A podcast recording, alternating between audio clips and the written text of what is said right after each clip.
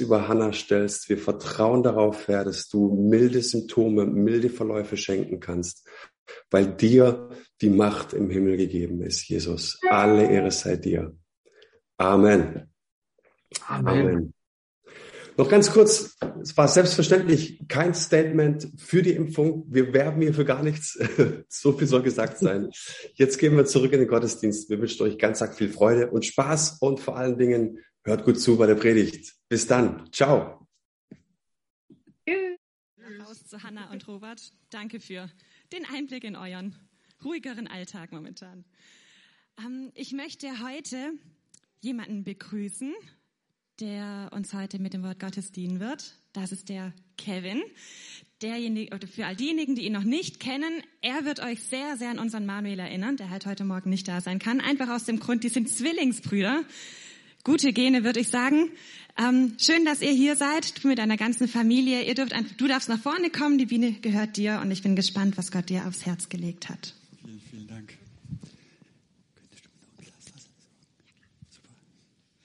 So, guten Morgen, ihr Lieben. Schön mal wieder bei euch zu sein. Und ich starte gleich in die Predigt mit einem wunderbaren Spruch des Philosophen Blaise Pascal, der einmal sagte, wenn alle Menschen wüssten, was die einen über den anderen reden, dann gäbe es keine vier Freunde mehr auf diesem Planeten. Und wisst ihr, irgendwie hoffe ich, er hat nicht recht, ja.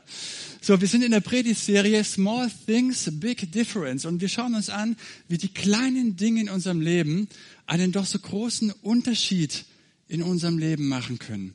Es gilt, dass es nicht immer um die großen Schritte geht, um die großen Dinge, nach denen wir manchmal uns sehnen oder hinterherhecheln, sondern es geht um die kleinen Dinge im Verborgenen, im Treuen, die oft im Großen einen unglaublichen Unterschied machen können. Und wie dieses Prinzip Small Things, Big Difference in Bezug zu unseren Worten, die wir sprechen, unsere Sprachgebrauches, den wir gebrauchen, aussieht, das möchten wir uns heute anschauen. Jakobus, der Bruder von Jesus, hat im Neuen Testament sich auch verewigt. Er hat uns einen Brief hinterlassen. Und im Jakobusbrief im Kapitel 3, in den Versen 3 bis 5, finden wir genau dieses Prinzip Small Things, Big difference. Und ich möchte es mal ganz kurz vorlesen. Und er gebraucht hier drei Beispiele, die verhältnismäßig zueinander immer größer werden. Vers drei, Beispiel Nummer eins. Wenn wir den Pferden den Zaum anlegen, damit sie uns gehorchen, lenken wir damit die ganze, äh, das ganze Tier. Zaumzeug lenkt ein Pferd. Nächstes Beispiel, im Verhältnis größer.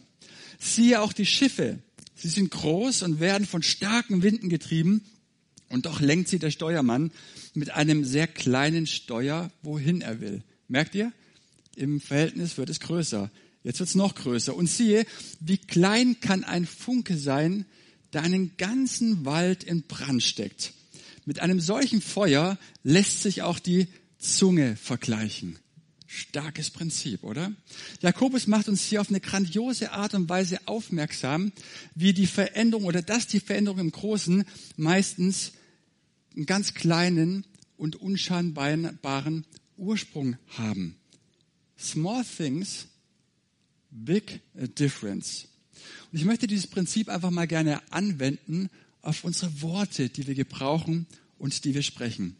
Die Worte, die wir sprechen, können lebensspendende Worte sein, können aber auch Worte sein, die uns das Leben nehmen oder auch anderen Menschen das Leben nehmen. Und es ist so wichtig zu verstehen, wenn wir unser Leben ändern möchten, dann müssen wir auch unsere Wortwahl, unser Wording verändern. Denn dein Wording, das heißt deine Wortwahl, deine Ausdrucksweise, kann lebensspendend sein, sie kann aber auch lebens vernichtend sein. Die kleinen Dinge in den Worten, die wir sprechen, können einen unglaublichen Unterschied in unserem Leben bewirken. Und deswegen ist es mal ganz wichtig oder ist ganz hilfreich, wenn man mal so eine Achtsamkeitsübung macht. Eine Achtsamkeitsübung in zweierlei Hinsicht. Erstmal, welches Wording, welche Wortwahl benutze ich in Bezug zu mir selbst, aber dann auch in Bezug zu anderen.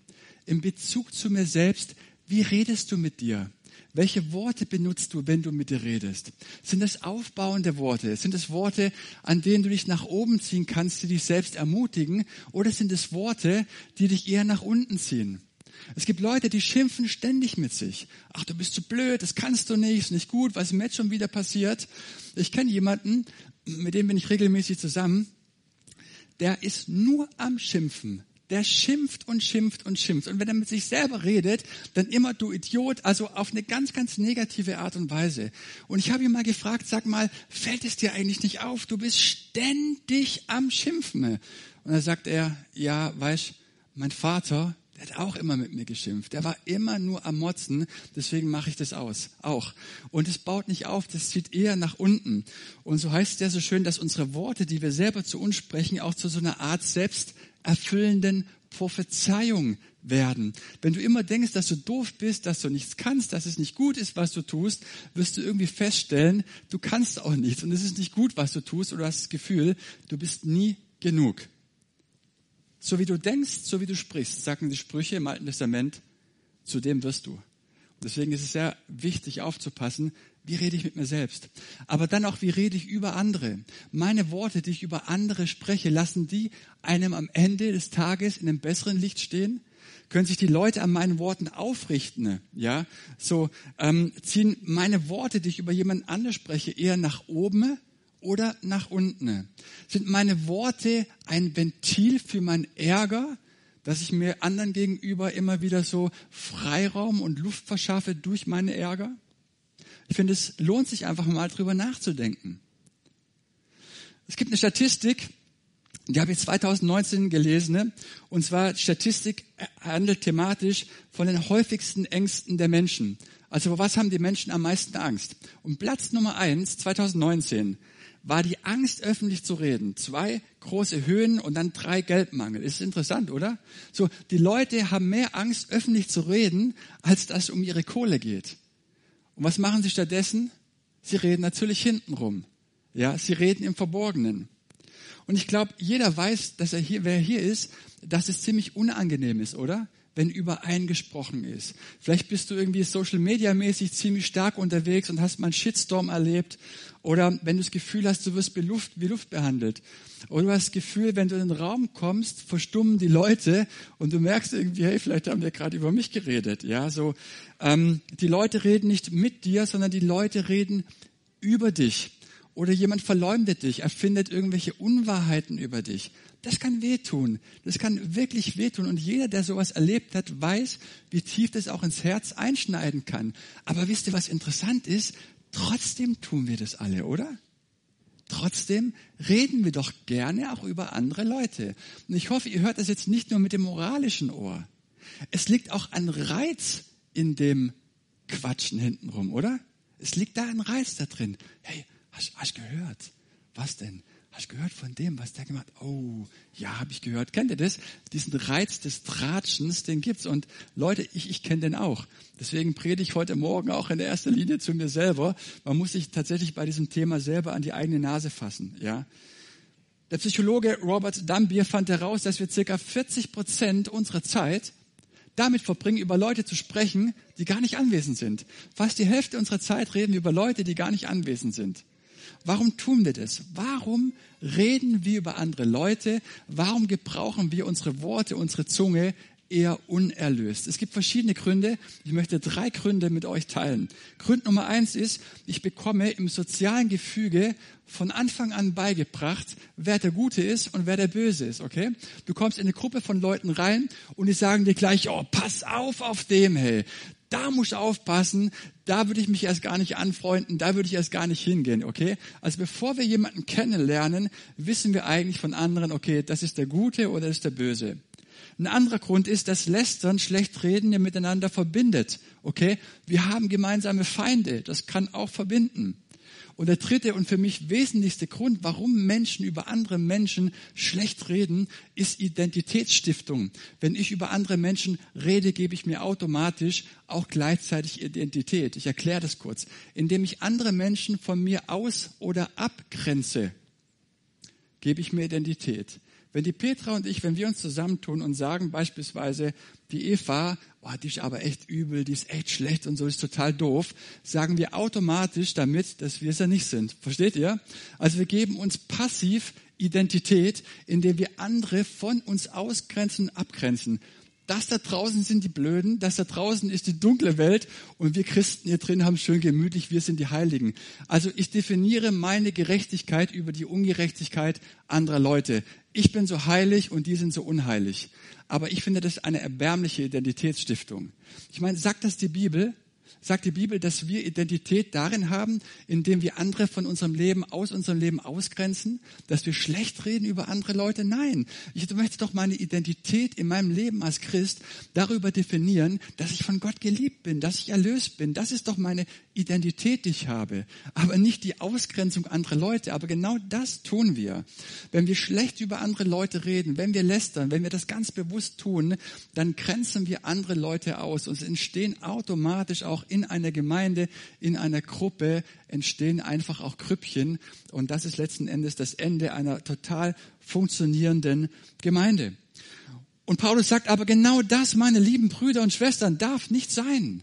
Das darf nicht sein. So wollen wir nicht miteinander umgehen. Und nochmal, ich wünsche mir das so sehr, dass wir das nicht nur moralisch hören, sondern tatsächlich einfach hören, was, was uns das Wort Gottes zu sagen hat. Dass wir unsere Zunge erlöst gebrauchen können, aber auch unerlöst. Was sagt Jakobus noch im dritten Kapitel? In den Versen sieben bis acht. Die Menschen haben es gelernt, wilde Tiere, Vögel, Schlangen und Fische zu zähmen und unter ihre Gewalt zu bringen. Aber seine Zunge kann kein Mensch zähmen. Ungebändigt verbreitet sie ihr tödliches Gift. Mit anderen Worten möchte er sagen, eine gut durchdachte Wortwahl kann eine krass entscheidende positive Wendung in einem Leben herbeiführen. Aber die Kehrseite ist auch wahr. Ein kleiner Funke kann ausreichen, um unsere ganze Umgebung in Brand zu setzen. Du kannst lebensspendende Worte sprechen, aber auch lebensvernichtende Worte. Wenn du mir beispielsweise eine Ehe oder eine Beziehung zeigst, die gescheitert ist oder am Scheitern ist, eine Ehe, die sich enorm abmüht, dann kann ich dir garantieren, dass auch dort eine Fülle von lebensvernichtenden Worten gesprochen werden oder wurden. Wenn du mir auf der anderen Seite eine Beziehung oder eine Ehe zeigst, die funktioniert, wo liebevoller Umgang miteinander da ist, kann ich dir garantieren, dass auch dort eine Fülle von lebenserfüllenden oder lebensbejahenden Worten gesprochen worden sind. Stell dir mal jemand vor, mit dem du nicht gerne zusammen bist.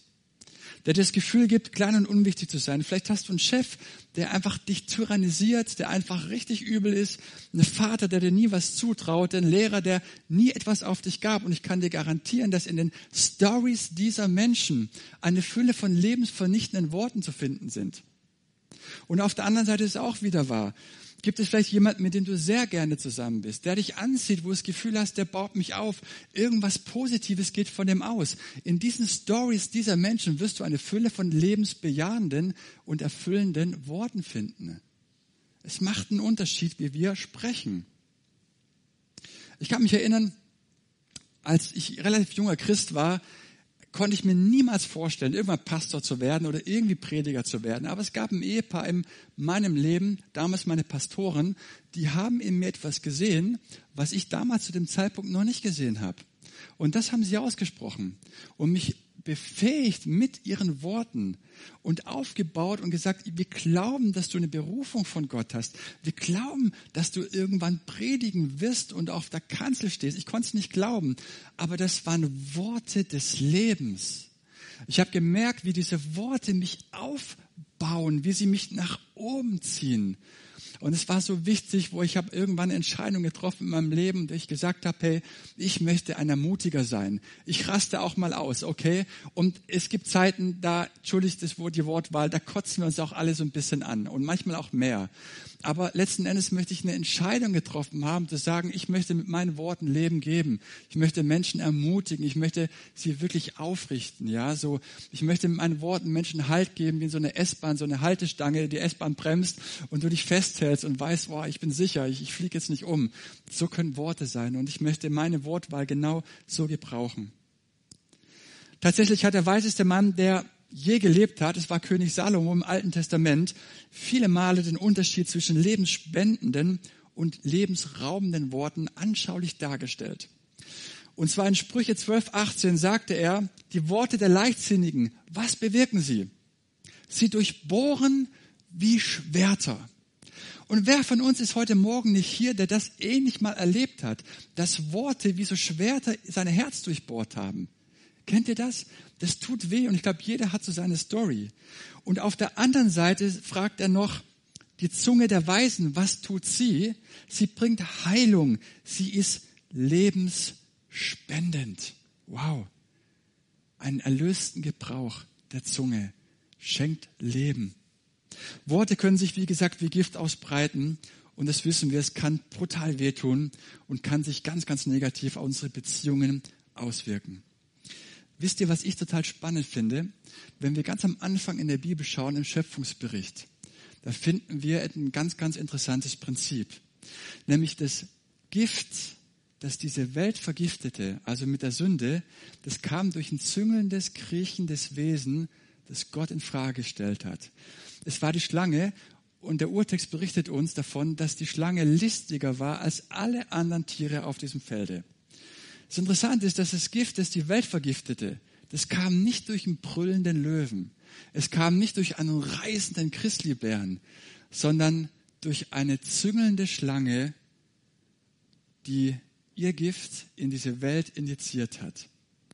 Die Schlange richtet ihr Opfer mit einem kleinen Biss hin, der anscheinend sonderlich gar nicht wehtut. Also die Einstichstelle siehst du zwei Stiche aber nicht mehr. Stell dir mal vor, was ein Löwe aus, ähm, ähm, ausmacht, ein Löwenbiss oder wenn ich ein Grizzlybär, wenn der mit dir fertig geworden ist. Das sieht schon ganz anders aus. Nein, die Schlange initiiert ihr Biss mit einem kleinen Biss, der nicht sonderlich weh tut, aber ist hochwirksam. Wisst ihr, was so interessant ist? Das Gift, das die Welt injizierte, also die Sünde, das wurde mit einem kleinen Biss, mit einem heimtückischen Biss aus dem Hinterhalt injiziert und das geschah mit Worten. Mit Worten wurde die Welt mit der Sünde vergiftet. Worten, die Gott in Frage gestellt haben, hat Gott wirklich gesagt und das Gift war injiziert. Und wisst ihr, wir injizieren unser Gift genauso in andere Leute, wenn wir schlecht über andere Menschen reden. Wer geht auf andere zu und konfrontiert sie? Das machen wir nicht gerne, oder? Aber ich glaube, darauf oder dazu sind wir aufgefordert.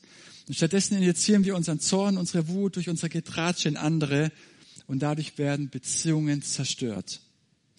Dorothy Day sagte etwas richtig Starkes. Sie sagte einmal, ich liebe Gott nur in dem Maß, in dem ich den Menschen liebe, den ich am wenigsten liebe. Gibt es einen Menschen, den du überhaupt nicht magst? Menschen, den du nicht liebst, Menschen, vor denen du sagst, okay, oh, mit dem bin ich ganz, ganz ungern zusammen. Das ist der Maßstab für deine Gottesliebe. So wie du ihn liebst, so liebst du Gott. Glaubt ihr das? Herausfordernd, oder? Ist es wirklich so? Mag schon so sein. Wir möchten auf die Zielgerade einbiegen der Predigt heute Morgen. Und ich möchte euch noch eine Geschichte erzählen, und zwar aus einem Film, äh, genannt die Glaubensfrage. Ich weiß nicht, ob ihr den Film gesehen habt, geschweige denn die Geschichte schon mal gehört habt. Und zwar die Geschichte von einer Nonne und einem Pfarrer. Eine Nonne verbreitet ganz, ganz viele Unwahrheiten über den Pfarrer. Sie verleumdet ihn. Und die Konsequenz daraus war, dass der Pfarrer das Pfarramt räumen und gehen musste. Und irgendwann hat die Nonne ein unglaublich starkes oder ein Reuegefühl.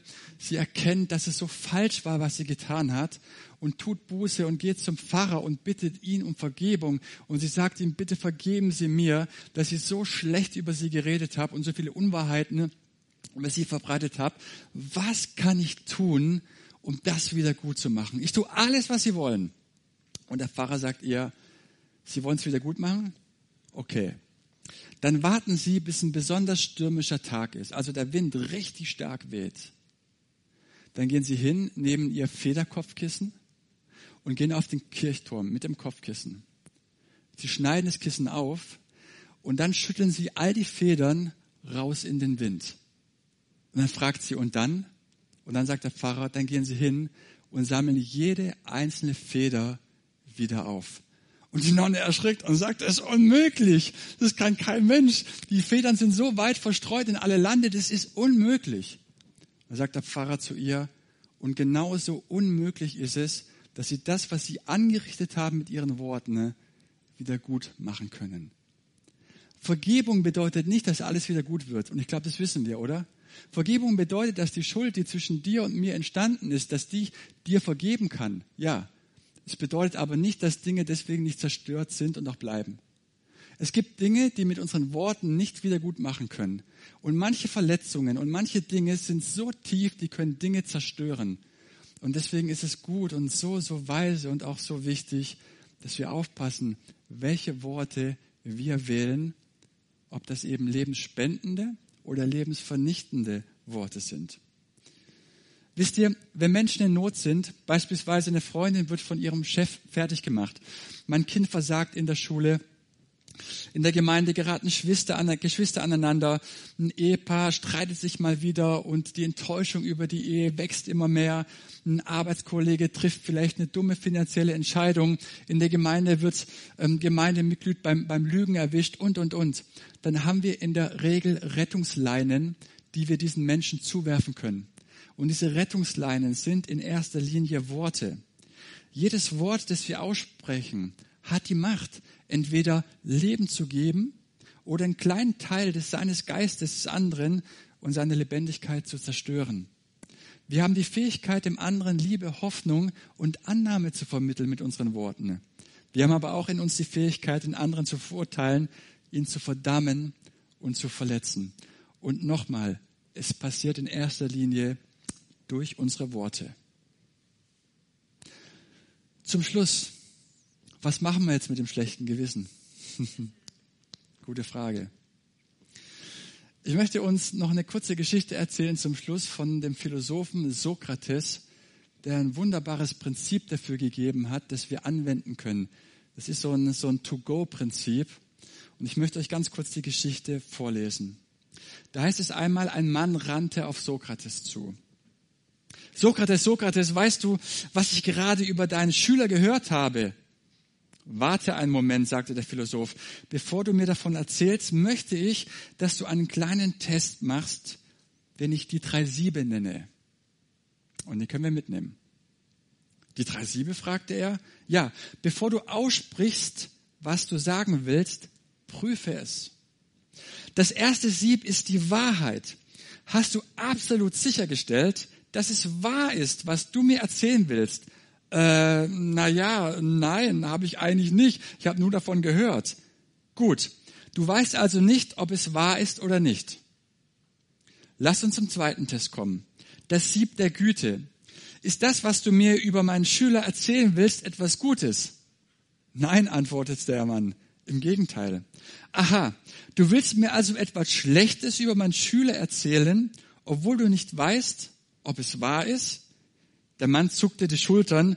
Er wirkte inzwischen etwas betreten. Sokrates fuhr fort. Vielleicht besteht das, was du mir sagen willst, ja den dritten Test. Das Sieb der Nützlichkeit ist das, was du mir mitteilen möchtest, hilfreich für mich. Also äh, nein, nicht wirklich, sagt der Mann. Also sagt Sokrates, wenn es weder wahr ist, noch gut oder zumindest nützlich, warum sollst du mir überhaupt davon über erzählen? Der Mann verstummte, er schämte sich und ging fort. Er hatte verstanden. Wenn wir das nächste Mal etwas Unschönes über jemand anders sagen wollen, können wir uns zuerst diese drei Fragen stellen. Ist es wahr? Ist es etwas Gutes? Und ist es hilfreich? Man hilft mir diese Information gerade. Und wenn diese Wahrheit, die du verbreiten willst, oder die Unwahrheit, diese drei Tests nicht besteht, dann schweige lieber sag nichts und überspring das, was du sagen willst, okay? Und Paulus hat es so wunderbar im Epheserbrief formuliert. Dort sagt er Kapitel 4, Vers 29, über eure Lippen komme kein böses Wort, sondern nur ein gutes, das dem, der es braucht, auferbaut und denen, die es hören, Nutzen bringt. Wenn du nur ein paar kleine Änderungen in deinen Worten, die du sprichst, vornimmst, dann kann es einen ganz, ganz großen Unterschied in deinem Leben machen. Wir alle wissen das, dass wir unser Leben von heute auf morgen niemals im Ganzen verrücken können. Wir können unser Leben niemals von heute auf morgen verändern. Und ich glaube, je älter wir werden, wissen wir das, dass es einfach schwieriger wird. Das brauchen wir aber nicht. Das brauchen wir nicht. Weil diese Predigtserie und dieses Prinzip der Bibel, Small Things, Big Difference, uns genau etwas anderes sagen, dass es nicht die großen Dinge sind in unserem Leben, sondern die kleinen Dinge, an denen wir ansetzen können. Und damit können wir anfangen, in erster Linie drüber nachdenken, ins Bewusstsein zu holen, welche Wortwahl benutze ich eigentlich. In Bezug zu mir selbst, wie spreche ich mit mir, wie spreche ich in erster Linie aber auch über andere Leute. Und wir können eine Entscheidung heute Morgen treffen. Eine ganz kleine Entscheidung. Und zwar ist eine Entscheidung, die ich auch mal getroffen habe und ehrlich gesagt, mir gelingt es mal besser und mal schlechter. Die Entscheidung zu fragen, welche Wortwahl benutze ich, aber dann auch ganz klar festzumachen, wenn ich über Menschen rede, meine Worte sollen lebensspendende Worte sein. Ich möchte, dass Menschen sich an meinen Worten nach oben ziehen. Ich möchte, wenn ich über Menschen mit anderen Menschen gesprochen habe, dass sie nach meinem Gerede in einem besseren Licht dastehen als vorher. Ich möchte mich dazu entscheiden, durch meine Worte Leben zu geben, Menschen zu ermutigen, Menschen aufzurichten. Ne? Und gerade dann, wenn ich vielleicht mal ausraste, wenn ich das Gefühl habe, oh, ich bin so ärgerlich, jetzt muss das raus, dass ich einfach mal bewusst wahrnehme und sage, okay, vielleicht kann ich das nicht auch ein Stück weit überspringen, was ich gerade sagen möchte und einfach mal nichts sagen und schweigen.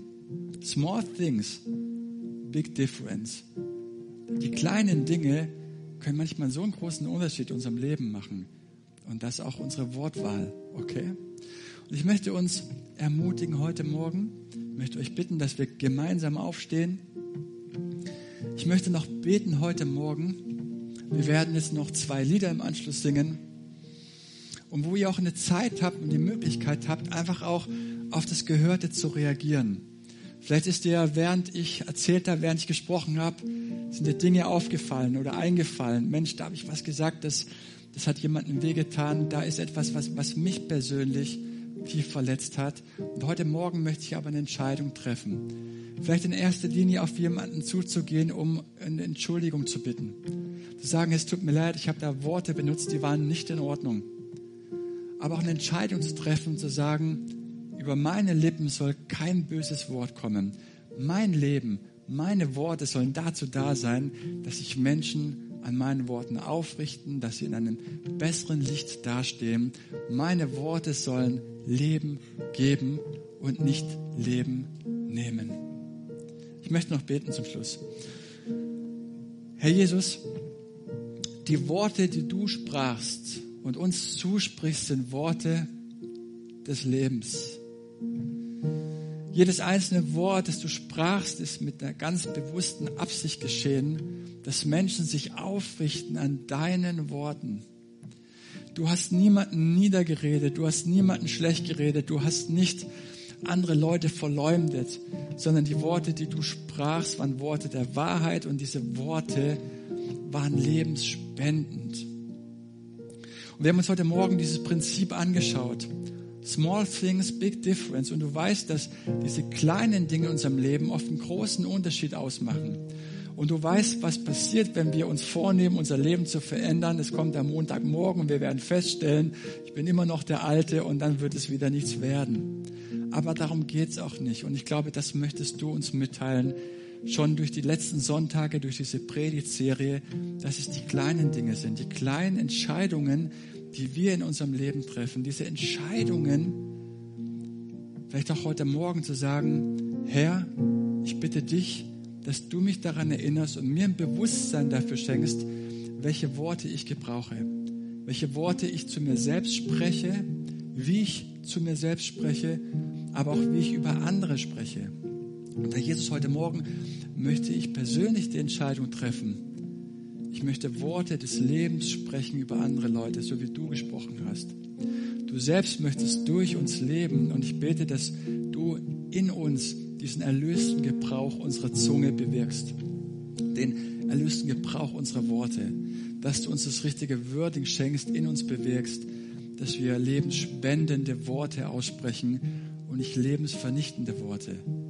Über unsere Lippen soll kein böses Wort kommen, sondern gute Worte. Und so wollen wir miteinander umgehen und dir danken, dass wir dich einladen dürfen, auch diesen Bereich unseres Lebens, Gebrauch unserer Zunge. Und dir danken jetzt schon dafür, dass du es verändern wirst, weil der dich einlädt und dich ganz bewusst darum bittet, du wirst etwas bewirken und du wirst etwas verändern, weil du treu bist und gerne gibst. Und dafür danke ich dir, dass wir das erleben werden, hier in der Gemeinde, in unseren Gemeinden, ne, an den Bildschirmen zu Hause. Du bist der König, du bist der Herr und du sprichst Worte des Lebens aus. Und dafür danken wir dir, ehren und preisen dich. Amen.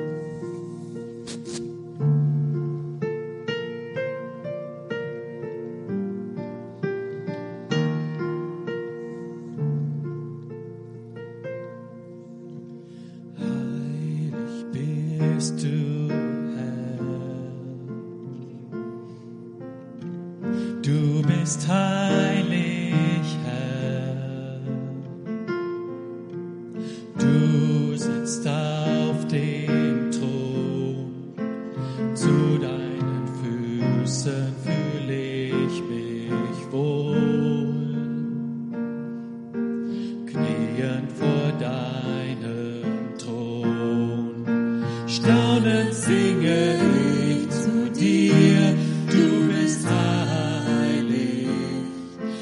heilig,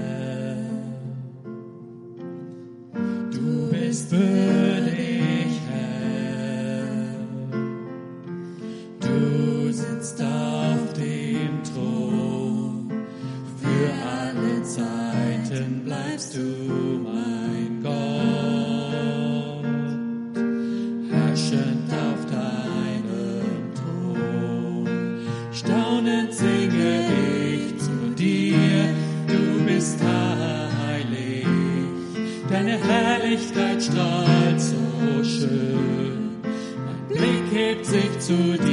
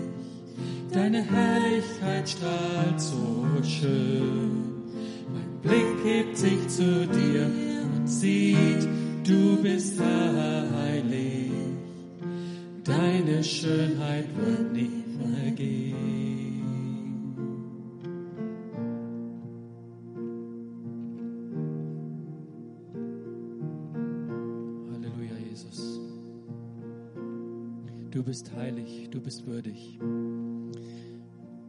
Wir wollen dir die Ehre bringen. Wir wollen dich anbeten jetzt. Wir wollen dich preisen. Auch gerade wenn wir an das Thema Worte denken.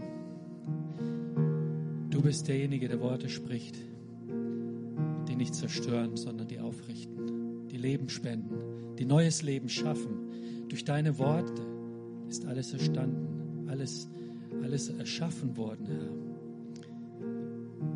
einfach wunderbar, auf dich zu blicken, auf dich zu schauen und zu wissen, wenn du redest, dann entsteht was Neues, was Wunderbares, was Großartiges, Herr. Dafür geben wir dir die Ehre. Lass uns einfach in diese Atmosphäre der Anbetung bleiben, noch ein paar Minuten und einfach Gott anbeten, ihn, ihn erheben, mit unseren Stimmen einfach, einfach ihn, ihn unser Lob ist groß, er ist mächtig.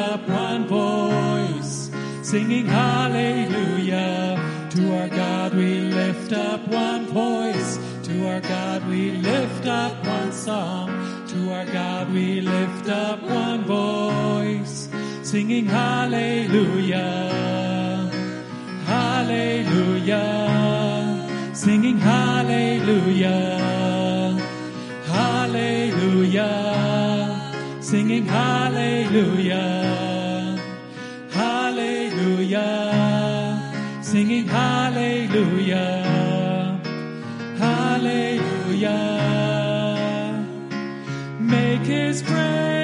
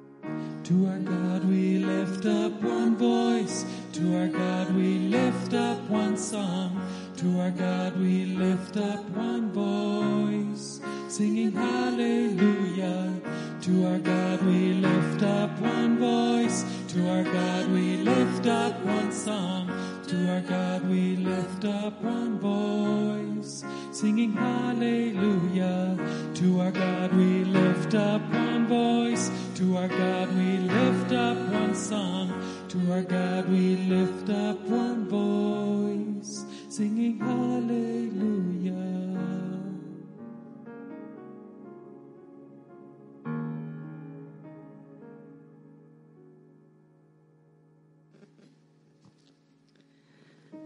Amen.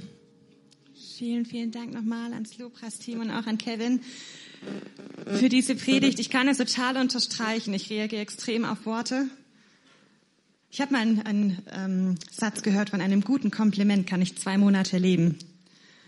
Und mir geht's auch so. Vielen Dank für die Ermutigung, lebensspendende Worte ähm, zu verteilen, Leben zu spenden und nicht zu zerstören.